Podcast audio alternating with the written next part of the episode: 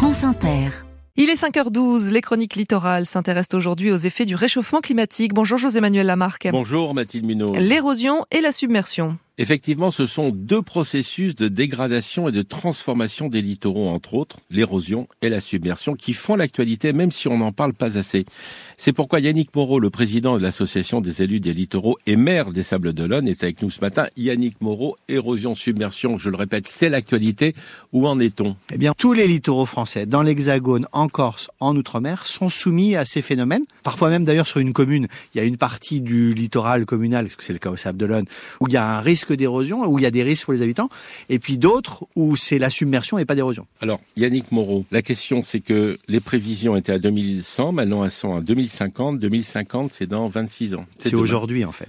Selon la réalité de la démographie, de l'urbanisation, de la géologie, de la nature de la côte, de l'exposition au risque, on n'a pas les mêmes réponses immédiates dans les années 2020 à l'accélération de ces phénomènes. En revanche, ce qui est sûr, et c'est le sujet de fond, c'est que l'élévation du niveau de la mer, elle est palpable, elle est tangible, elle est réelle, elle est existante aujourd'hui. Et c'est l'élévation du niveau de la mer, d'une part, et l'accélération des événements météorologiques exceptionnels, d'autre part, qui accélère l'impact de l'érosion et des risques de submersion. Qui tire la sonnette d'alarme, s'il vous plaît? Les élus des littoraux. Il faut réveiller les populations, là. Je suis là pour ça et je vous remercie de m'offrir euh, la possibilité de le dire. Et, nous, on, se bat pour ça parce que les élus des littoraux sont pas dans le déni. Mmh.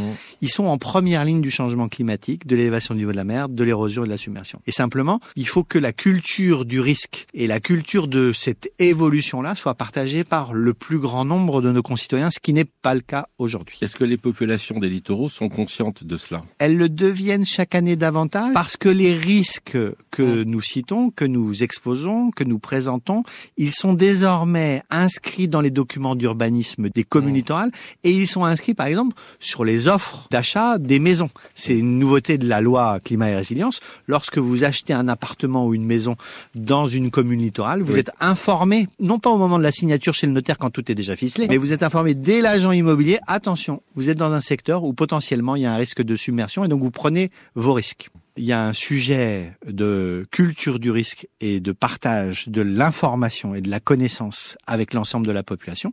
Il y a aussi pour nous, hein, les élus des qui sommes en responsabilité et qui devons essayer d'anticiper l'avenir. On connaît le sens de l'avenir, on ne connaît pas le rythme auquel les choses vont arriver.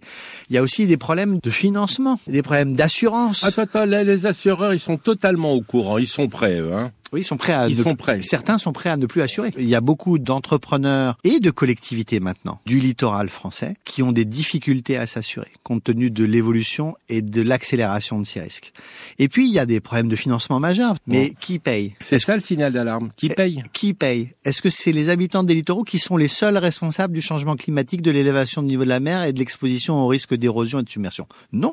Et donc nous, les élus des littoraux, on demande à ce qu'il y ait un mécanisme de solidarité nationale qui fasse que l'État accompagne les communes et les élus littoraux et les budgets des communes pour préparer, anticiper, adapter le littoral à l'exposition de ces risques, déplacer lorsqu'il faut déplacer, renforcer les protections, les digues et les remblais lorsqu'il faut les renforcer, mmh. faire du cas par cas dans un cadre général de solidarité nationale. C'est un vrai plan de sauvetage, Annick Moreau. Nous sommes le 19 février 2024. Je vous propose qu'on se retrouve en avril. On fait un point. Avec plaisir, d'autant que d'ici là, au mois de mars, normalement, on aura une première esquisse de ce qui s'appelle le Comité national du trait de côte, qui est présidé par euh, Sophie Panonacle et qui doit faire des propositions concrètes de financement de l'État et des communes pour faire face à l'érosion. Merci à vous, Yannick Moreau. Un site, anel, A -N -E À demain, Mathilde Minot. À demain, José-Manuel Lamarck.